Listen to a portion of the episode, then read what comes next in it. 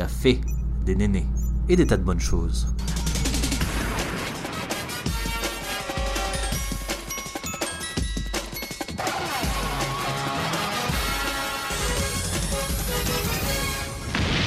Bienvenue à tous sur Café et Néné. Bonjour, bonsoir et bienvenue sur le podcast. Aujourd'hui, on reçoit Maureen, une flamboyante jeune fille, pour nous parler de l'endométriose. Une maladie douloureuse, handicapante, peu connue encore, mais qui commence à faire du bruit. L'endométriose tient de son nom endomètre, qui est la muqueuse qui tapisse l'intérieur de l'utérus et qui est expulsée lors des règles. Ce même tissu peut remonter ou migrer vers d'autres organes pour les coloniser, créant ainsi des lésions, kystes et ce qu'on appelle des adhérences qui collent les organes entre eux. Les symptômes de l'endométriose sont nombreux. Perte de sang abondante, douleur dans le bas du ventre et dos, douleur pendant les rapports sexuels, problèmes digestifs, infertilité, etc. Bonjour Maureen et bienvenue dans le Café Néné. Merci beaucoup. Est-ce que tu peux te présenter en quelques mots de la manière dont tu le souhaites et nous dire un peu plus ce dont tu aimes dans la vie? Euh, oui, je m'appelle Maureen, euh, je suis rousse. Euh, D'où le flamboyante. Voilà, ceci explique cela. J'habite près de Paris. Je suis actuellement en recherche d'emploi, mais dans, dans, le dans, quel secteur ouais, Dans le secteur de la culture et de la communication. Sinon, j'aime manger et du coup, j'ai l'endométriose, de, enfin, qui a été diagnostiquée il y a maintenant trois ou quatre mois. Enfin, c'était au mois de septembre. Ok. Non, ok, parce qu'on en parlait, c'est vrai, déjà avant, mais euh, on va revenir euh, sur plus euh, les détails quand tu l'as appris, etc., juste après. Est-ce que tu peux nous dire un peu plus quel était ton rapport à ton corps lorsque tu étais petite et même en grandissant? J'ai jamais eu un rapport au corps hyper facile parce que déjà petite, j'étais un peu rondouillette. Enfin, je le suis toujours beaucoup aujourd'hui. Disons que quand j'étais petite, euh, j'étais pas forcément grosse, mais vu que mon corps était pas le même que toutes les autres petites filles, mm. ma maman, euh, enfin, je voyais qu'elle avait un regard différent sur moi. Elle me forçait un petit peu à faire du sport, etc. Parce qu'elle était fine, ta maman? Ouais, ouais, ouais, bah ma mère, elle a fait du 36, 38 euh, jusqu'à ses 5, jusqu'à sa ménopause, genre à 55 ans, tu vois. Donc je dis pas euh, du tout que c'est de sa faute ou voilà, mm. c'est c'est la société un peu qui nous qui l'a mise dans un moule et voyant que j'étais pas comme les autres, elle s'est inquiétée des moqueries et bah de toute façon ça a pas loupé hein, euh, vu que j'étais un peu différente des autres, j'ai eu des moqueries etc. Donc oui, le harcèlement scolaire aussi ça a pas aidé, mais après en devenant adolescente, enfin plutôt avec le lycée, ça s'est facilité parce que euh, bah déjà au, lycée on s'en prend beaucoup moins dans la tronche, enfin il y a beaucoup moins le, harcèlement scolaire, etc.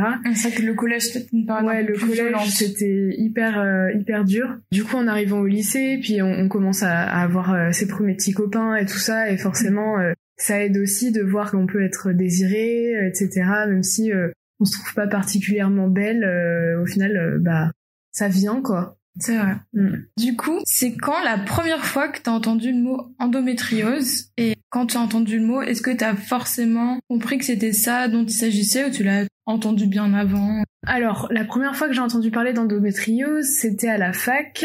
Euh, donc il y a 5 ou 6 ans, euh, j'avais une copine à moi en fait qui, euh, qui avait des énormes problèmes pendant ses règles. Genre à chaque fois qu'elle avait ses règles, elle avait des hémorragies, elle finissait à l'hôpital sous perfusion et tout ça quoi. Ah, ouais, c'était vraiment hardcore. Voilà, du coup, elle a fini par être diagnostiquée et c'est comme ça que j'ai appris que, enfin, ce qu'était l'endométriose. Mais après, je savais pas exactement ce que c'était comme maladie, je savais juste que ça concernait les règles et que ça créait des problèmes d'infertilité, euh, etc. Mais après, euh, je savais pas jusqu'où ça allait, je savais pas, euh, euh bah, enfin que c'était aussi courant, etc. Ou même clairement ce que c'était peut-être. Ouais ouais voilà je enfin je savais juste que c'était que oui c'était un problème féminin euh, qui touchait les règles quoi que c'était assez euh, grave euh, voilà. OK. Et du coup est-ce que tu peux nous dire quand exactement tu l'as appris et ce que tu as ressenti lors de cette nouvelle? Ouais. Alors du coup, moi c'est un peu compliqué. Enfin en fait moi j'ai eu de la chance parce que mon diagnostic a pas mis aussi longtemps que d'autres mmh. femmes. Enfin c'est ça. Ça dure des années un diagnostic. Moi ça a pris que deux ans et demi. Mmh. ça dure environ sept ans il me semble. Ouais. C'est en moyenne 6 à 7 ans pour se faire diagnostiquer, donc c'est juste énorme. C'est gigantesque. Ouais, ouais. En fait, moi, j'ai jamais eu spécialement, enfin, j'ai toujours eu des règles un peu douloureuses, un peu abondantes depuis que j'ai eu mes règles à 11 ans. Après, j'ai pris la pilule de mes 17 à mes 23 ans sans spécialement de problème. Et quand j'ai arrêté la pilule pour euh, poser un DIE au cuivre, bah, j'ai commencé à avoir des douleurs, etc. Mais en fait, euh, je me disais que c'était plus le DIU on Ah oui. aussi stérilé, qui me causait des douleurs. Hmm. Je pensais pas que c'était dû à autre chose. Je pensais que c'était ça parce que c'est un corps étranger, que bah, les premiers mois, le corps il est vraiment pas habitué et tout. T'as des contractions assez grosses quand t'as tes règles, etc. Du coup, je me suis pas trop posé de questions pendant peut-être euh, les huit premiers mois. Et puis euh, au bout d'un moment, j'ai commencé à avoir des gros problèmes euh, digestifs. Un peu euh, du jour au lendemain, quoi. C'est, j'avais genre des diarrhées tous les jours. Puis ça cause des problèmes. Tu, enfin, pour sortir avec tes potes et tout. Ouais, c'est- ouais c'est c'est super euh, perturbant. Enfin je m'envoie avec mon copain au week-end euh, en amoureux. Au final euh, obligé de partir du resto parce que j'étais malade. Ouais. euh, enfin voilà ça ça gâche la vie. Au final les, les symptômes digestifs sont partis un peu comme ils sont arrivés. Ok. et euh, donc entre temps j'avais euh, j'ai consulté un gastro-entérologue. J'ai fait euh, plein d'examens genre coloscopie endoscopie enfin tout ce que tu veux. Et j'avais déjà aussi passé des échographies euh, avant Ok. parce que euh, ah oui, parce qu'une fois j'ai eu une énorme crise de douleur. J'ai fini aux urgences euh, Ah oui. euh, wow. gynéco parce que enfin je ressentais comme euh, un peu euh, bah un coup de poignard genre au niveau euh, de l'ovaire droit qui revenait genre toutes les cinq minutes pendant tout un après-midi entier voire une journée c'était comme ça et, euh, et moi je suis pas du genre à me plaindre des douleurs tu vois donc euh, j'ai euh, surtout que c'était une journée où j'avais cours à la fac et du coup euh, bah j'ai un peu gardé euh, j'ai un peu pris sur moi et tout mais j'avais tellement mal que je crois que j'ai failli m'évanouir à un moment Putain. ouais et euh, MacGyver. c'est ça Elle veut pas renoncer à rentrer chez non mais elle. c'est ça bah, je crois qu'on était en sortie sur Paris genre au musée de l'homme un truc comme Ah ça oui, oui, qui est pas hyper pratique Ouais, des ouais, ouais. conditions aussi. et du coup bah le lendemain genre c'est revenu et du coup euh, je suis allée aux urgences Hmm. Et la, le médecin des urgences m'a dit euh, classique, euh, non mais c'est normal d'avoir mal quand on a ses règles. euh, Putain, mais alors elle ça... m'a, elle m'a fait une écho, elle a rien vu. Et euh, du coup j'étais un peu perplexe quoi. Je me suis dit, enfin c'est pas possible que j'ai super mal au point de limite de tomber dans les pommes alors qu'on me dit qu'il y a femme rien quoi. ça oui c'est une femme. Ouais ouais, ouais c'est parfaitement c'est une femme. Euh, elle, elle m'a dit euh, non mais c'est bon avec un ibuprofène ça va passer. Vous voyez si vous aviez un kyste ou un truc comme ça ça se verrait à l'échographie. Moi je vois rien euh, donc euh, vous pouvez rentrer chez vous quoi. J'étais Waouh. ok. Le meilleur diagnostic au monde. Merci. J'aurais pu le faire moi-même avec l'écran. voilà. Et euh, voilà, donc euh, ça, ça s'est poursuivi comme ça. Euh, l'é- L'épisode du gastroentérologue, c'était après. D'accord, ouais. Et ensuite, voyant que les l'endoscopie et tout, ça donnait rien, je me suis dit, je vais quand même retourner voir une gynéco, mais une autre. Ouais. Du coup, bah, je l'ai vue. euh, elle m'a fait un examen et tout ça. Ouais, t'as fait un frottis, par exemple? Ouais, elle m'a fait un frottis. euh, et en fait, dans son cabinet, vu qu'elle était obstétricienne, elle avait aussi de quoi faire une écho. Ah Et oui. elle, en regardant, elle a vu qu'il y avait un kyste sur mon ovaire. Enfin, après, les kystes, ça s'en va, ça revient. Enfin, voilà, Ouais, c'est un ouais. peu, voilà.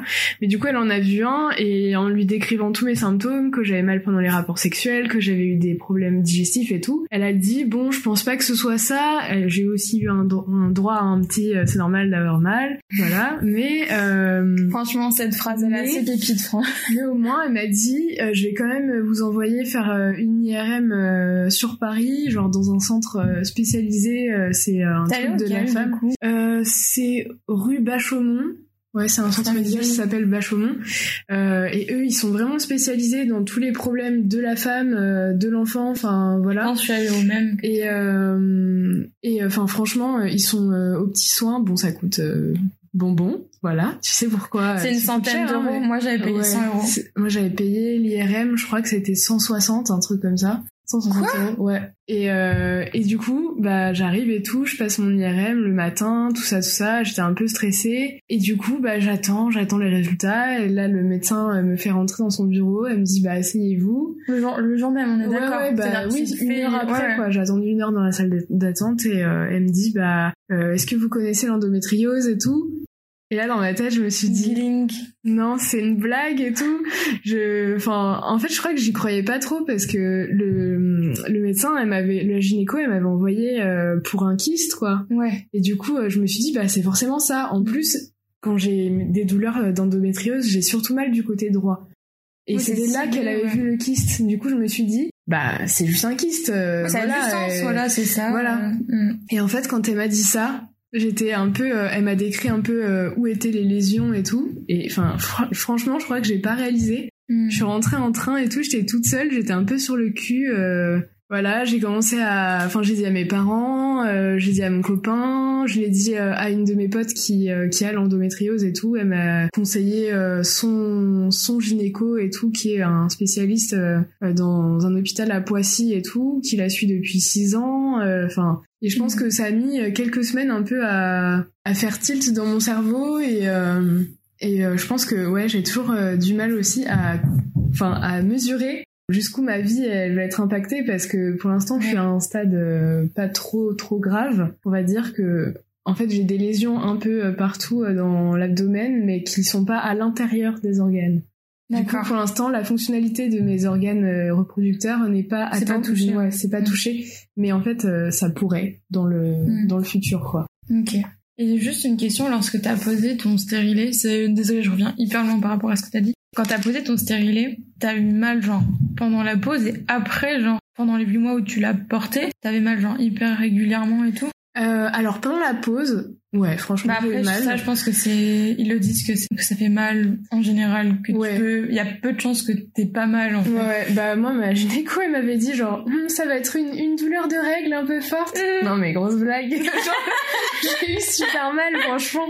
C'était c'était horrible. Bon, euh, ça dure pas longtemps, ça dure passe, ça dure, euh, pas. ça dure euh, genre 5 secondes même pas mais Ouais. euh, tu le sens passer après t'es un peu fébrile, tu vois, enfin c'est normal. Et après le soir, je me suis tapé des contractions. My god, j'ai compris Ah ce ouais que c'était qu'une vraie contraction, genre, genre une contraction de voir, ouais. règle de base, c'est rien quoi. Enfin, une vraie contraction utérine, Mm. euh, genre accouchement, Je parce que c'est ouais. mon corps qui réagissait au, au corps étranger et qui voulait l'expulser. Oui, oui, c'est naturel, ouais. Et du coup, j'ai eu mal comme ça, j'ai eu aussi des contractions super fortes comme ça à mes premières règles sous stérilet. Après, enfin, j'ai beaucoup plus mal que quand j'étais sous pilule, mais après, euh, je prends un cachet euh, le premier jour de mes règles Ouais. et après, euh, Ça va. ça passe. Enfin, du moins jusqu'à Mm. ce que l'endométriose, elle prenne, elle gagne bien du terrain. Oui, j'ai plus mal que sous pilule, mais c'est gérable, on va dire. Hmm. Mais euh, du coup, tu disais que quand t'as été réglée, t'avais quand même mal, quoi. Genre, euh, Mm. c'était un truc qui pouvait t'handicaper aussi. Ouais, bah mes premières règles, euh, je me rappelle que ça a direct été des vraies règles, tu Mhm. vois. Enfin, il y a plein de petites filles euh, qui ont leurs règles et au final euh, elles mettent une petite serviette et Ouais, lendemain, elles ont plus rien, tu vois. et après non, moi j'ai direct Ouais. euh, genre le, le- les chutes du Niagara, tu vois. Bah, voilà. Et, euh, et ouais, c'était super handicapant, surtout au collège. Enfin, quand t'as que 11 ans, j'étais en sixième, euh, il y avait quasiment aucune de mes copines qui avait ces règles et du coup c'était un peu. C'est vrai euh, que souvent, Mm. c'est une à deux années après. euh, Ouais. hmm. Et euh, bah, surtout, c'est que moi, j'ai eu des formes euh, genre très tôt, tu vois. J'ai eu de la poitrine tôt. Ça favorise aussi, ouais, voilà. Et, et ouais, j'ai, enfin, j'avais mal, mais pareil, j'ai eu des médicaments de mon médecin traitant spécial pour les règles et enfin, je me suis habituée. C'était pas ingérable au, Oui. au point de de rien pas pouvoir aller à l'école ou quoi. Enfin, voilà. Ok. Et du coup, euh, aujourd'hui, en quoi exactement ça te pénalise d'avoir euh, cette maladie dans ton quotidien? Euh, déjà, c'est très stressant. Parce que du coup, euh, c'est toujours un peu une toile de fond Hmm. vu que ça ne se guérit jamais. En gros, euh, tu te dis tout le temps, euh, bah t'essayes d'envisager, enfin quand tu fais des plans sur l'avenir, euh, machin, tu Ouais. dis, enfin dans telle année je vais avoir des enfants et en fait tu te dis bah ça se trouve euh, je pourrais pas en avoir ou ça se trouve je vais être obligée d'en avoir avant si j'en veux parce que Mm. parce que j'aurais pas le choix. C'est aussi très crevant, ça donne une fatigue chronique, euh, même Mm. enfin en ce moment, je travaille pas, du coup, euh, je me lève. euh, Enfin, j'ai pas à mettre mon réveil à 6 heures pour Oui. aller bosser, tu vois. pas fatiguée de faire Mais du coup, je fais de des nuits, genre de 7-8 heures, et je suis quand même crevée. Ok, ouais. Je suis quand même euh, bien fatiguée. Après, bah, j'ai eu euh, des grosses douleurs pendant les rapports sexuels, donc ça aussi c'est compliqué quand t'es en couple et tout. Au final, euh, bah, ce que tu faisais avant avec ton mec, euh, si tu faisais kiffer, au final, bah, tu peux plus le faire. Du coup, enfin, ça te met un peu un stop, t'as plus trop envie. Enfin, moi, il y a eu des plusieurs mois, enfin, où avec mon mec, on a rien fait parce que ça me, ça me bloquait et tout. Et Ah, euh, ça m'angoissait, tu vois. qu'autre chose, ouais, ouais. ça donne pas envie. Voilà, et sinon, bah, ouais, c'est sou- enfin, j'ai souvent des douleurs en dehors des règles et tout, euh, donc c'est un peu, euh, c'est un peu pénible, quoi. Et t'as tout ce qui est spotting ou pas aussi? Non, moi j'ai pas ça. Ok. Mm. Tant mieux, écoute, ça te fait. Oui. on peut ne pas avoir tous les effets par rapport à d'autres. euh. Non, mais c'est vrai que c'est assez récurrent. Enfin, moi, je l'ai beaucoup lu. Mhm, Du coup, pour faire une petite aparté, je pensais, enfin, on en a déjà parlé, mhm. mais je pensais avoir l'endométriose parce que j'ai beaucoup, beaucoup de symptômes. Ouais. Or, euh, je ne l'ai pas. Ou alors, euh, écoute, ils ont mal fait euh, mon scanner. Je pense Ouais. pas. Du coup, j'étais en mode, oh putain, de sûr, de sûr, du coup, je l'ai. Tu vois, tu sais, quand t'as, Ouais. quand tu connectes les dots comme ça, là, tu te dis, ok, donc il y a ça, puis il y a ça, donc, genre, enfin, comme c'est un peu plus, euh, ça revient un peu plus en ce moment, genre t'entends un peu plus ça, endométriose, SOPK et tout. Euh, SOPK d'ailleurs, c'est quoi SOPK Syndrome exactement des ovaires polykystiques. Merci, j'avais pas le. Ouais. Bah voilà. et du coup, j'étais en mode c'est soit l'un, soit l'autre et tout. Et au final, j'ai pas tout ça et je suis en mode bah franchement. Ouais. Après, euh, des fois, les examens, malheureusement, ça veut rien dire. et que j'y retourne, c'est ça moi Non mais tu vois, je regardais un documentaire la dernière fois sur, euh, tu sais, le- le- l'émission sur la santé là sur France 5 qui a un début d'après-midi avec. euh, avant c'était, avant c'était, euh, avant c'était Michel Simès, mais euh, Mm, voilà. En gros, ils faisaient un, ils font souvent des reportages du coup Ouais. sur l'endométriose et ils montraient le cas d'une femme qui, euh, elle, avait passé plein de d'IRM et tout et que ça montrait rien et que finalement le jour où ils l'ont ouverte, Mhm. où ils l'ont opérée, Ouais. qu'ils ont vu à quel point elle était atteinte d'endométriose, tu vois. Alors. Parce que euh, ça, what? enfin, en fait, ça faisait pas des grosses lésions ou des gros kystes ou des des grosses adhérences, ça faisait une sorte de tissu, euh, en- enfin, d'endométriose un peu partout et du coup, enfin, c'était pas euh, Mhm. hyper visible euh, à l'IRM ou au scanner, quoi. Ah ça y est, tu m'as convaincu, je vais reclaquer 100 boules. Allez. Et du coup, est-ce que toi t'as des petits tips pour euh, limiter tes inconforts, euh, enfin les effets du coup que tu ressens? Alors moi, ma meilleure amie, c'est ma bouillotte. C'est quoi Je suis sûre c'est une étame en plus. non, même pas. C'est une bouillotte de euh, nature et découverte. euh, Moi c'est les noyaux de cerise. Moi, c'est graines de lin. voilà, on a toute la connexion. Voilà. Elle est en forme de chouette. Donc ouais, la, la bouillotte et euh, sinon, euh, alors en ce moment, je suis en train de privilégier euh, du coup les méthodes naturelles. Alors il y a certains, certaines épices et tout ça qui sont très propices à Ah oui l'anti-inflammation. Alors du coup, je me gave de gingembre, Mmh. de curcuma et de, de trucs comme ça, voilà. Et euh, enfin, en tout cas, et oui, et l'ostéopathe euh, aussi me sauve la vie. En ce moment, je vais voir un ostéo qui est très bien. Tu vas le voir euh, tous les combien l'ostéo? Bah là j'y suis allée le mois dernier, enfin tous les un mois à peu près. Ouais. Et euh, enfin là c'est parce que c'est le début. et Après on verra sur le long terme. Je pense que j'irai moins régulièrement. Je vais aussi aller voir une naturopathe parce que en fait euh, l'endométriose c'est une maladie qui réagit à toutes les inflammations genre euh, en général. Mhm. Donc euh, que ce soit euh, tu vois mon DIU je vais devoir l'enlever Ok. parce que bah, c'est un corps étranger et que du coup le le corps il réagit encore quoi. plus et que ça risque d'aggraver mon endométriose encore plus rapidement. Ouais. Pareil pour tout ce que tu manges, tu vois.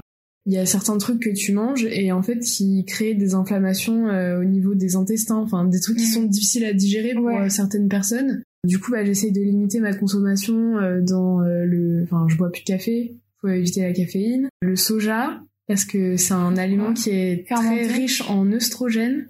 Ah oui, et le Et en fait, ça, euh, non, du non, coup, ça te dérègle Ouais. les hormones. Il y a les produits laitiers, euh, le gluten, l'alcool, Ouais, Wow. commence à être longue. et euh, enfin le gras en général, euh, genre la viande rouge et tout. Enfin, Ouais. ça, c'est des trucs qui, de base, pour tout le monde, sont assez compliqués à digérer.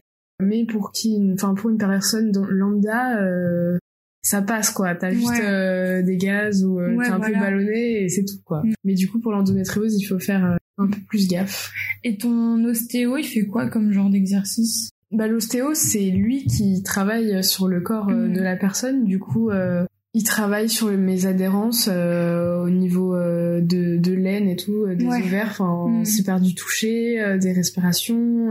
Enfin, je trouve c'est un peu magique l'ostéopathie. Tu te Mhm. dis, le mec, il te touche à peine et en fait, tu ressors. Ils te c'est- sont transformés. Enfin, moi, j'avais vraiment euh, adoré ma première séance. Je... Après, euh, il a traité des trucs qui sont pas que pour mon endométriose. J'ai un Mm. truc à la mâchoire, genre j'ai la mâchoire décalée à cause de mon appareil dentaire. euh, Du coup, Ah il m'a fait un truc, euh, donc il a fini par me faire un limite un massage de la tête. Donc quand, quand il a fini, j'étais en mode, j'ai Je envie de shootée. voilà, donc c'était bien, c'était bien. C'est cool. Mm. Bon, bah, sans plus attendre, on passe au jeu. Du coco néné. Du coco néné. Donc, je t'ai préparé une petite série de questions. C'est simple, il faut répondre par oui ou par non ou par vrai ou faux, comme tu veux. Mhm. Et du coup, on commence maintenant. Une femme sur dix est touchée par l'endométriose. Oui et non. Oui, parce que c'est les chiffres officiels. Mais non, parce que c'est minimisé. C'est les chiffres, euh, oui, officiels, enfin, des- Oui. des, femmes diagnostiquées, en fait. Qui sont déjà, oui, Ouais. qui sont Donc, en fait, euh, il y a moyen que ce soit beaucoup plus. Ok. Donc effectivement, c'est les chiffres qu'on voit un peu partout, ce qui est déjà assez euh, aberrant dans le sens où j'en parle beaucoup autour de moi vu que je pensais être atteinte de- d'endométriose. Et au final, je pense que j'ai bien une personne sur deux qui connaissait pas le mot. Et pour le reste des personnes qui connaissaient le mot, qui étaient en mode euh, ah oui oui ok endométriose, mais genre si je leur demandais physiquement, genre euh, juste dis-moi, genre je leur demandais pas euh, de me dire que c'était des lésions ou des kystes ou des trucs comme ça. Je leur demandais juste, vas-y, dis-moi à peu près ce que c'est. C'était en mode, bah non, bah je sais pas. En tout cas, c'est dans le bas du ventre, quoi. Mais genre, aucune idée. Du coup, j'étais en mode, ok, donc, Ouais, C'est un chaud. Gros Genre- boulot à faire, hein. genre, c'est, ok, genre, t'as une personne sur dix et encore, comme disait Maureen, on n'est pas à l'abri que ce soit plus. Mm. Et pourtant, genre, j'ai l'impression qu'il y a nobody qui est au courant, euh... Enfin, je veux dire, euh, si tu t'y intéresses pas, franchement, regardez autour de vous les personnes qui s'y intéressent pas. Mm. Et ben, le pourcentage, il est, franchement, il est terrifiant. Ouais, c'est assez affolant de te dire que, enfin, ça veut dire qu'il y a genre 6 millions de femmes en France qui l'ont, quoi. Et que personne se bouge le cul, enfin, je sais pas, Ah ouais. euh, c'est, c'est un truc de fou, c'est pas rare, en fait, c'est, ta voisine, elle l'a, euh, ta cousine, elle l'a, euh, ta grand-mère, ça se trouve, elle l'avait, mais Mm. sauf qu'elle a jamais été diagnostiquée parce qu'à l'époque, euh, tout le monde s'en foutait. Mm. Je veux dire, on est tout le temps en train de chercher des, des remèdes pour la calvitie ou euh, on a réussi à trouver une pilule pour que les mecs euh, ils bandent après 70 ans. Mais, euh, mais nous, euh, genre, on n'a pas le droit euh, d'avoir un confort de vie. euh, Mm. enfin, voilà quoi. J'allais dire une phrase hyper patate. J'allais dire, c'est bien les femmes qui vous mettent au monde, certes avec euh, le sperme d'un autre individu, et pourtant on n'en prend pas encore assez soin, quoi. Ouais. Que ce soit du corps ou du mental, mais pour moi, en l'occurrence, on traite du corps. Juste ce, ce chiffre me fait très peur, mais c'est la réalité, Mm. voire plus. Ah, on passe à la question 2. Celle-ci, tu as déjà répondu, mais c'est pas grave, on va quand même la faire. Les symptômes de l'endométriose peuvent directement impacter la libido, donc c'est-à-dire euh, l'appétence sexuelle, euh, si t'as envie, etc. Donc celle-ci, tu peux Bah euh, oui. Ouais, Voilà. ouais, clairement. du fait de soit avoir peur d'avoir mal, l'appréhension, ça peut créer totalement un blocage euh, psychologique. Euh, lorsque tu te dis est-ce que là ça vaut vraiment le coup, euh, je me retrouve euh, tordu de douleur Mm. pour moult minutes de plaisir, tu vois. Mais euh, c'est te poser la question. Troisième question. Est-ce que l'on est avec cette maladie? Elle est Euh, plus tricky, hein, Ça, celle-là. j'avoue que je sais pas du tout parce que je sais même pas s'il y a une réponse en fait. Parce que. Ok, ouais. ouais. Il y a, il y, a, il y a- il y a une réponse, mais c'est un peu le oui et non du début. Mm. C'est-à-dire que les médecins déterminent que techniquement, quand tu nais, tu n'es pas contaminé par euh, ta Mhm. mère ou ton père. Cependant, il y a pas mal de chercheurs qui disent que euh, la génétique jouerait quand même une part dedans. Donc je Ouais. pense pas que ce soit quelque chose que tu transmettes directement, mais tu favorises Ouais, quand même ouais. ton enfant à l'avoir ou non. Une question que se posent pas mal de filles, est-ce que l'endométriose c'est avoir mal que pendant les règles? Non, malheureusement. Eh oui Malheureusement Il y a même des femmes qui ont mal absolument tous les jours. Bah, c'est pas le cas, mais euh, enfin, j'ai, ça dépend des mois. Je pense que ça dépend de quel côté j'ai mon ovulation, par exemple. Mais on va dire que moi, j'ai mal. Allez, on va dire un jour sur quatre, Ouais, même un sur trois, parce qu'on va dire que pendant mes règles, j'ai mal tous les jours. ça fait beaucoup du coup. Ouais. Ton cycle il dure combien de temps à peu près? Ah, 5 il dure bien sept jours. hein. Ok, Ouais. généreux. Généreux le cycle Bah ça aussi, hein, l'endométriose, ça joue pas mal euh, là-dessus. Hmm. Du coup, euh, ça me fait penser à la vidéo que je te disais que j'ai regardée. Donc, euh, c'est une petite vidéo euh, tournée par Doctissimo avec Enora Malagré. Elle disait qu'elle avait mal, elle avait dit 21 jours par mois. Mm. Juste en mode, ouais, Mm. Ouais, ouais. ouais, ça fait mal. Genre, ça m'étonne pas. putain. Mais du coup, Parce qu'elle, elle est à un stade assez Avancé, hardcore, ouais. ouais. ouais. Hmm. Et euh, du coup, est-ce que une question un peu plus atypique, Est-ce que l'endométriose peut être asymptomatique, c'est-à-dire ne pas avoir de, de, symptômes, comme justement on décrit tous les symptômes depuis tout à l'heure, mais au contraire, est-ce qu'elle peut être silencieuse? Ouais, carrément. Ouais, c'est un peu le truc euh, qui est tricky pour reprendre ton expression. Exactement. C'est que la petite coquine, des fois, elle fait pas mal. Du coup, tu te poses coucou. pas trop la question, et puis le jour où t'as envie d'avoir un enfant et que on te dit, bah en fait, tu n'es plus fertile. Mm. Mais pourquoi? Bah Parce que t'as l'endométriose. Mais j'ai jamais eu mal spécialement. Et oui, c'est la magie de, de Ouais. cette maladie. euh. C'est fou ça quand Ouais. même. Mm. Bah voilà, c'est tout pour les questions en tout cas. J'espère qu'on a appris deux trois trucs avec. bah oui, même moi j'ai appris des trucs. Du coup, euh, je me disais, euh, je- enfin, on pense la même chose, toi et moi, c'est que l'endométriose, ça gagnerait vivement à être plus connu, euh, que ce soit dans les écoles ou dans le domaine de la santé publique, euh, du genre des, des affiches, des campagnes de pub, vidéos, bref. Toi, tu penses qu'il faudrait ou qu'on pourrait mettre en place quel genre de projet pour aider cela? Bah, pour moi, déjà, euh, on arrive à un point où limite chaque femme peut se dire j'ai l'endométriose Mhm. aujourd'hui. Donc, euh, pour moi, il faudrait mettre en place un dépistage pour toutes les jeunes filles, en fait, dès, dès leur première règle. Il faudrait qu'elles soient suivies par un gynécologue dès le départ. Euh, donc, mais malheureusement, il faudrait des gens vraiment formés et Mhm. doux, etc., et qui savent s'y prendre avec des adolescentes parce que Enfin, je sais pas comment s'est passé ton premier rendez-vous chez le gynéco, mais euh, moi, euh, c'était pas terrible. Hein, euh, Ouais, non, ça. Elle était, en fait, c'est juste c'est une personne un peu âgée Mhm. et loin de moi l'idée de, de de dire des choses négatives sur cette personne-là. C'est juste que du coup, on était en décalage temporel Oui, c'est ça. total. et Il, est du, il était d'une autre génération. Non, c'était une femme, moi. Ah ouais, ouais. Elle était. euh, Ouais, et, et, euh, du coup, je sais pas, genre, j'avais l'impression de pas euh, de pas être à la hauteur, mais ça veut rien dire vu que genre elle, elle, elle est pas là pour Mhm. genre me faire un test de chant. ouais, ouais. Mais euh, du coup, je me sentais pas hyper à l'aise la première fois. Puis après, les secondes questions, en vrai, euh, je lui ai posé euh, plein de questions parce que je suis plutôt de type curieuse. Et du coup, je pense ça l'a amusée. Donc après, je me sentais plus à l'aise Ouais. avec elle. Mais ouais. Ouais, en tout cas, enfin, je pense que le dépistage, c'est un truc qui est hyper important et, et qu'il faut absolument euh, Mhm. systématiser et tout ça. Et je pense qu'aujourd'hui, euh, en France, euh, au moins, on est loin du compte. Ouais. Voilà. Mais en fait, le truc, c'est que euh, si on part du principe qu'une femme sur dix est touchée, Mm. je ne comprends pas pourquoi il y a si peu de, de gynéco slash médecins généralistes même euh, pourraient aiguiller sur la piste de l'endométriose. Ouais. C'est-à-dire que j'ai lu, en vrai, je me suis fait mille forums là et mille sites avant de faire cette émission. Et il y en a beaucoup qui disaient euh, d'être indulgent avec les médecins. Et, et je veux bien, franchement, je suis, euh, voilà, Oui. je, je, vais, je, vais, je vais détailler mes propos. Je suis d'accord du fait que t'es pas là pour bâcher la personne qui fait son taf, mais avec une maladie aussi importante, je ne comprends pas comment on ne peut pas aiguiller vers ça. Bah oui, oui, c'est clair. Et, mais- et minimiser en disant, bah C'est ça fait mal règles. Ah putain, c'est Putain, insupportable. mais vas-y, prends ma douleur. Je te la Ouais. donne, vas-y. Ouais, ouais, On verra après si tu me diras c'est normal. ouais. Oui, c'est On en reparle. Pff, rien à rajouter. On en reparle quand t'auras envie de te flinguer. Toi Ouais. et moi, on en reparle. Mais ouais, voilà.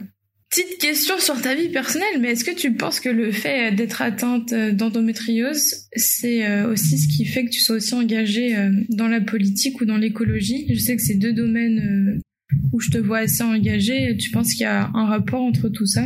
Bah du coup mon engagement c'était avant, enfin Mhm. mon engagement euh, en politique et tout, je pense que été bercée dedans parce que euh, mes parents, euh, enfin mon père euh, surtout euh, a été syndiqué pendant des années à son travail, euh, il a été adjoint euh, dans la à la mairie de la ville où j'ai grandi, etc.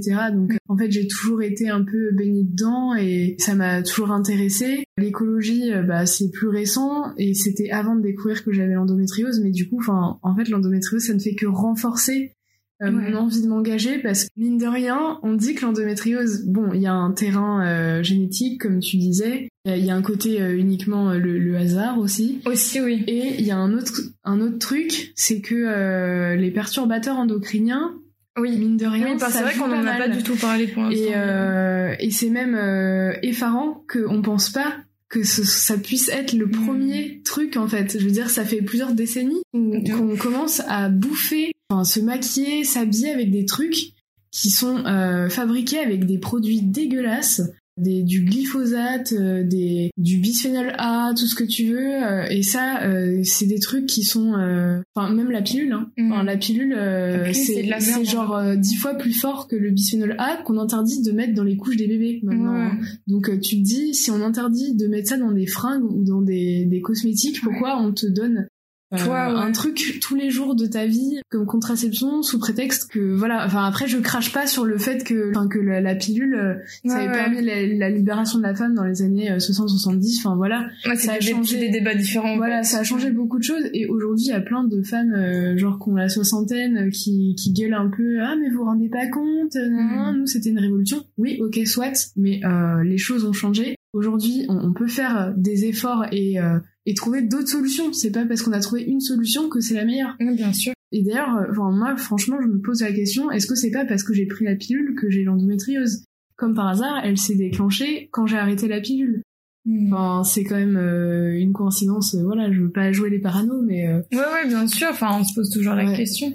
et du coup, le côté euh, écolo et politique, enfin, moi, ça me donne envie de me battre contre cette société euh, patriarcale, euh, tout ça. euh, euh, qui me révoltait déjà avant mais du coup enfin moi là vu que je suis touchée personnellement euh, ça voilà ça me donne envie euh, encore plus de Mhm. d'essayer de changer les choses Moi, je suis tout à fait d'accord avec toi, que ce soit, tu parles de la pilule, et en l'occurrence, on, on est là en mode, euh, vous devriez être bien content de la prendre, et moi, je suis très heureuse de la prendre, c'est pas ça le problème.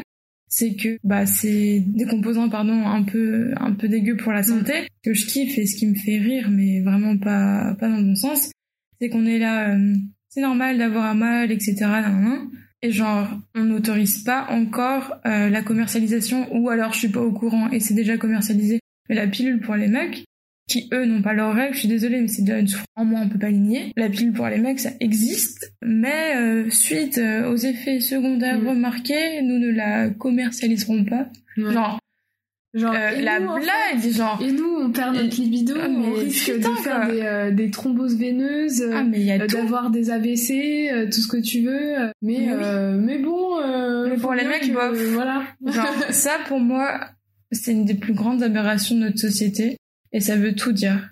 Enfin, franchement, c'est que déjà on doit fermer notre gueule, mais en plus, un truc aussi con que commercialiser la même chose pour les mecs, euh, non, ça n'existe pas. C'est Mm. comme putain, mais la blague, je suis tombée sur ça, je sais plus si c'est toi qui l'as partagé ou quelqu'un d'autre. C'était euh, sur une période d'un an, Ouais. une femme peut avoir un seul enfant et avoir autant de rapports, on va dire avoir 365 Mhm. rapports.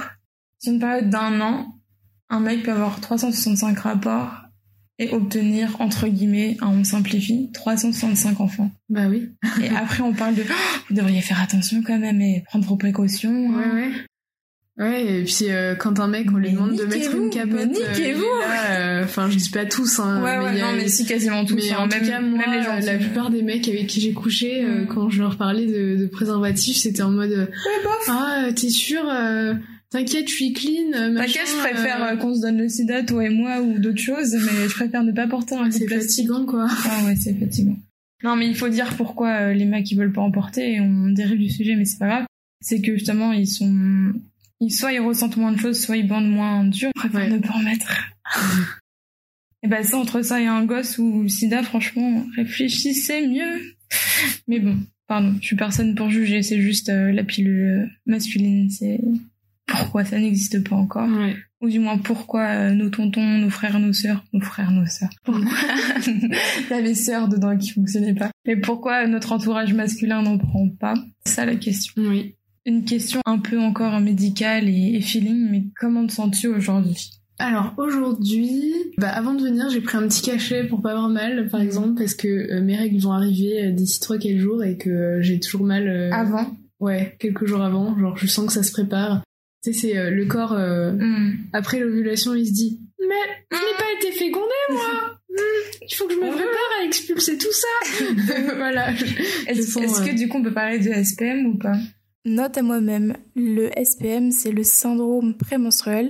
Or ici j'utilise les SPM pour désigner les symptômes C'est un petit mélange que j'ai fait, mais à retenir que on dit bien le SPM pour le syndrome prémenstruel qui se répercute par plusieurs symptômes. Donc c'est pas ça. Euh, ouais, carrément. Ah ouais. hmm. Donc Enfin, euh, les SPM, c'est les symptômes prémenstruels. Ouais. Ça peut être euh, des douleurs, ça peut être mille choses, dont euh, les changements d'humeur Mhm. ou euh, euh, des humeurs plutôt négatives, du genre pensée noire, etc. En vrai, il y a mille, mille façons de vivre ces SPM. La douleur, franchement, c'est un qui, qui revient beaucoup, beaucoup. euh, Mhm. Ouais, et euh, le côté idée, euh, Noire, idée noire, ouais. je- ça fait quelques mois que j'ai Mm. ça. Avant, je j'avais jamais remarqué que j'avais spécialement un SPM. tant mieux. il, y avait, il y avait plein de femmes qui disaient ah moi pendant mes règles je suis insupportable et tout. Euh, moi, je j'avais jamais trouvé que j'étais spécialement euh, gênée par ça au niveau de mon humeur, mis à part que j'avais mal, mais Oui, bon, vu que je suis quelqu'un qui supporte assez bien la douleur, euh, voilà, c'était un peu comme prends tous les jours. toi, quoi. ouais. Mais là, j'avoue que depuis quelques mois, des fois, je me dis putain, mais Maureen, tu sers à rien dans la vie. Genre, je me dis plein de trucs comme ça. Et Ouais. puis, je regarde la date, je fais putain, je suis en plein C'est SPM. ça Ça ira mieux la semaine prochaine. du coup, j'essaye de me remonter le moral comme ça. Mais Ça te fait relativiser en soi de le savoir. ouais, Moi, je trouve que ça m'a fait vachement relativiser euh, de savoir ça. Je pense que je suis au courant des... En vrai, donc j'ai 25 ans, et je pense que je suis au courant des SPM depuis un an, voire un peu plus. C'est-à-dire vraiment le mot plus est égal à euh, c'est lié à mes règles. Avant, je savais que j'avais un peu mal avant, un peu mal après YOLO et d'autres choses, mais je savais pas que ça portait un nom et je savais pas que c'était si psychologique que ça et que ça touchait autant d'autres femmes parce que autant euh, on pense que les filles se parlent de tout et c'est vrai, mais on va pas non plus étudier chaque chose de notre Ouais. vie. Et en, en l'occurrence, genre j'ai appris plein de choses du genre euh, j'ai mal à la tête avant mes règles, ça arrive quasiment tous les mois, du coup je suis quasiment sûre que ce Ouais. soit lié à ça. Et euh, comme tu dis, les idées noires et tout, franchement c'est du même type que toi. Genre je suis en mode ah, qu'est-ce que je vais faire de moi Pourquoi est-ce que j'ai je passe devant le miroir, je vais juste me recoiffer, je suis en mode. Ça va pas du tout. Ma chérie, ça va pas du tout. Franchement, c'est ça, je suis en mode. Qu'est-ce que tu fais? Ah, bref. Du coup, aujourd'hui, comment te sens-tu? Ça peut aller. Ouais, on va dire. C'est le récap. C'est le récap de ça. Ouais. Un sujet qu'on a abordé plus tôt et euh, qui est un peu, euh, on va dire, la conclusion qui fait peur, c'est donc euh, l'infertilité. Lorsqu'on est atteint d'endométriose, on parle à la fois de théorie de la grossesse qui guérit, je vais m'expliquer après, mais aussi d'infertilité. La grossesse qui guérit, c'est le fait d'être atteint d'endométriose, d'avoir quand même un enfant, c'est-à-dire être capable d'en avoir un, mais d'avoir la maladie, et au final de voir une atténuation, voire la disparition de la maladie. C'est pas un truc qui arrive à chaque fois, mais c'est pour ça qu'on parle de la théorie, parce que ça arrive à certaines femmes. Est-ce que tu peux nous en dire plus à ce sujet? Alors, déjà, pendant la grossesse, forcément, vu que tu n'as pas tes règles, Mm. ça atténue euh, l'endométriose. voilà. Actuellement, ma sœur est enceinte, elle est très contente de ne pas avoir ses règles depuis six mois. Voilà. Ouais.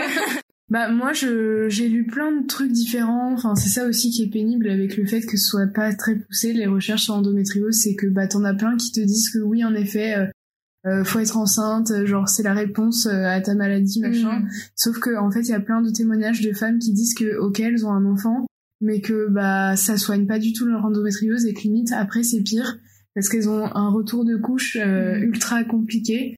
Et c'est le Ouais, retour hormonal qui, euh, qui aggrave les adhérences, euh, qui crée des nouveaux kystes, etc.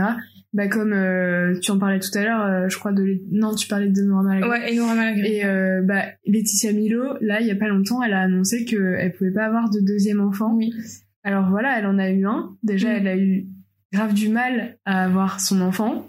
Et là, bah la deuxième, elle pourra, enfin elle peut pas avoir de deuxième enfant parce que du coup euh, l'endométriose a quand même progressé et qu'elle a fait son chemin et qu'elle a gagné euh, la bataille euh, contre la fertilité quoi. ça c'est tellement triste. Ouais. Est-ce qu'il y a des choses qui t'ont permis de relativiser euh, lorsque genre t'as un peu un retour dans la face en mode tu sais il y a des fois tu reprends conscience t'es en mode ah oui c'est vrai ah oui putain c'est vrai j'ai cette maladie est-ce que là t'as un mot ou un truc à dire à ceux qui écoutent qui auraient peut-être la même histoire enfin une histoire similaire à la tienne? Déjà, je dirais qu'il faut pas gérer ça tout seul dans son coin. Aujourd'hui, enfin, on a la chance d'avoir les réseaux sociaux où il y a des tonnes de comptes. Je pense à Instagram Il y a énormément de, de, meufs qui parlent d'endométriose, qui l'ont, euh, qui font plein de trucs euh, pour en, en, parler, qui écrivent des bouquins, euh, voilà, même qui mettent en place des, des protocoles de soins naturels. Je pense notamment à, à, une nana, je crois que son compte c'est en douceur avec le haut de endo et douceur euh, mm. c'est un, un zéro ou un O majuscule je sais plus qui elle euh, enfin elle elle se traite euh, par le yoga la méditation mm. pareil une alimentation qu'elle a modifiée enfin elle a appris à observer son corps enfin à se connaître et tout vraiment connaître son cycle par cœur mais euh, vraiment mon conseil c'est ouais d'en parler, de pas garder ça pour soi parce que euh, on dit aussi que l'endométriose ça peut être lié au stress, lié au stress et à la psychologie.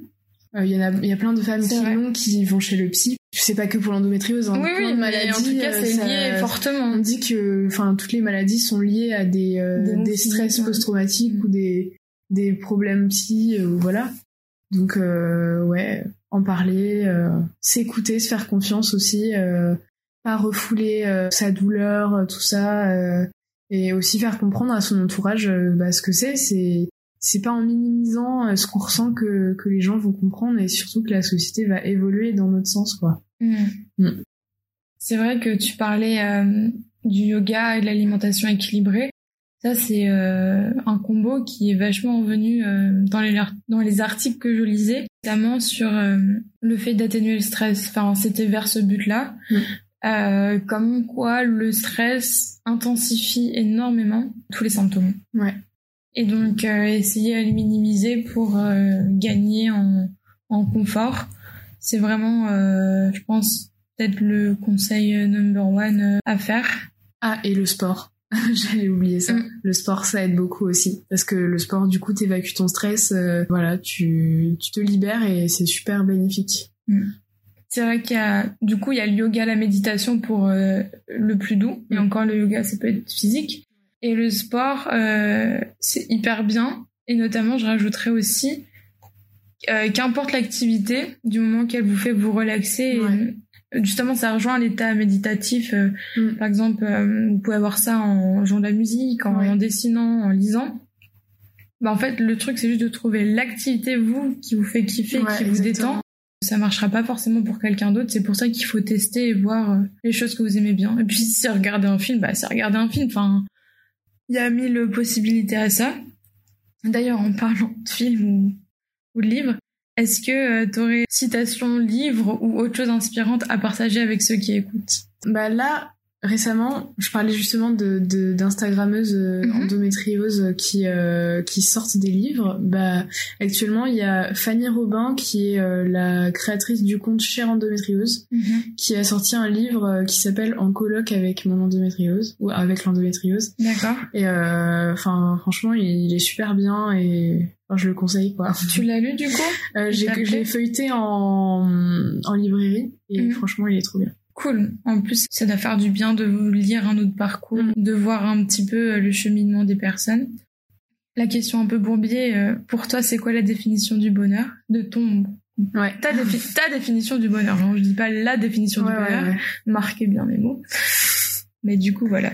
Alors, ma définition du bonheur, euh, pour moi, c'est quand quand on a dépassé ses propres barrières, à celles qu'on se met à soi-même notamment, parce que bon, la vie, euh, elle nous mettra toujours des barrières, mais l'idée c'est de les voir pas comme des barrières, mais comme des challenges. C'est un, peu, euh, un peu euh, un truc bateau hein, que je dis là. Ouais, non, mais c'est pas. Mais ouais, pour moi, on est heureux vraiment quand on quand on a appris à se faire confiance et quand on a laissé derrière soi ces ses inquiétudes, etc. Bon, euh, en ce moment, je suis pas forcément dans une période très heureuse, mais euh, mais je, je sais ce que c'est et, euh, et je, je l'aperçois mhm. quelque part là-bas. mais je pense que tu as raison quand tu disais que il faut pas refouler. Je pense que c'est important pour le corps et pour l'esprit de d'avoir mal pleinement. Ouais. je dis pas de se complaire dans le mal-être, c'est pas ce que je suis en train d'expliquer, mais je dis juste parfois il vaut mieux genre souffrir sa race même si c'est un peu long, pour aller mieux ensuite et pas refouler et en fait avoir ce mal que tu caches en pensant que tu vas bien. Au final, genre, n'importe quoi, vivre 20 ans en prétendant aller bien et au final être mal, tu vois. Ouais. Voilà, ça c'est un conseil parmi tant d'autres. Et euh, seconde question Bombay. Euh, selon toi, c'est quoi le but dans la vie? Waouh Celle-ci, elle fait vraiment mal, mais... Ah ouais, bah euh, je pose la question très souvent. mais du coup, euh, vu qu'on n'a pas trop le choix, parce que c'est nos parents qui ont décidé un peu pour, euh, pour nous, je pense que le but dans la vie, bah, c'est d'essayer de trouver des petits moments de bonheur et, de profiter hein, jusqu'à ce que, bah, que ce soit la fin, voilà. ouais. Ouais. Puis plus largement, essayer de d'améliorer d'améliorer le monde quoi. Enfin après euh, moi je suis quelqu'un comme ça qui qui aime euh, aider les autres euh, leur apporter des choses et tout et je me verrais pas rester sur terre juste pour penser à ma gueule et, rester dans mon coin en mode voilà ce quelqu'un de lui lui il lui arrive un truc tant pis pour lui moi je fais ma life voilà. Ouais. Ouais. Je trouve qu'on est on est humain on a la chance de pouvoir interagir facilement avec les autres et tout ça laissons parler ce côté humain. Voilà, c'est ça le, but de la vie pour moi. Tout à fait d'accord avec toi. Je vais partager, euh, c'est pas du tout mon opinion, mais je trouve ça hyper intéressant. Euh, j'ai posé, enfin c'est une question un peu bombier que je pose à certaines personnes de mon entourage, juste pour, euh, recueillir leurs avis. Donc il n'y a pas de bonne ou de mauvaise mm-hmm. réponse à ça. du coup j'ai posé cette question à ma à ma belle-sœur et elle m'a répondu une, chose à laquelle je m'attendais pas du tout, du coup, c'est pour ça que je la partage parce que je trouve ça aussi intéressant. Elle m'a dit, le but, je pense, puisque l'on est humain, c'est de ne pas laisser mourir notre espèce et genre de faire en sorte qu'elle soit bien, genre en mode, bah ça rejoint un peu ce que tu mhm. disais, c'est-à-dire euh, de faire attention euh, aux personnes qui nous entourent ou autres. Mais du coup, cette notion de ne pas mourir, euh, de pas, de ne pas faire éteindre la, dire la race humaine, je sais pas si c'est le bon mot. C'est en mode, waouh, j'ai jamais pensé à ça. Ouais. Mais euh, voilà. Je pense que c'est pas une personne que j'aurai la chance euh, d'interviewer, du coup je partage son opinion comme ça. Mm. Parce que ça c'est ça c'est original comme approche. Ouais. Faire perdurer la vie, c'était sa réponse. Ouais. Voilà. Et enfin dernière question, euh, est-ce qu'on peut te retrouver quelque part? Bah, j'ai un compte Instagram. Après, c'est un compte plutôt axé perso mm. Pour le moment peut-être qu'un jour j'oserais me lancer euh, dans euh, bah, soit un podcast, euh, soit soit une chaîne YouTube, je ne sais pas, faut que je ah bah ça c'est super moi je trouve c'est une super bonne idée. Ouais, faut que je me motive. Notamment la chaîne YouTube, je pense que c'est quelque chose qui est encore je dis pas que c'est plus cool que le podcast mais au moins tu tu peux interagir visuellement avec les personnes. Eh ben si Maureen ouvre sa chaîne, je la mettrai dans les notes du podcast. Mais en attendant, je te remercie hyper fort. Merci de venir ici et d'avoir partagé euh, bah, tous ces détails euh, sur l'endométriose. Et puis, euh, à très vite. Bah, merci à toi d'avoir pensé à moi. Encore une fois, ça c'est normal. C'est la première fois que j'en parle comme ça dans un podcast et tout. ouais, c'était cool. Merci beaucoup. Merci.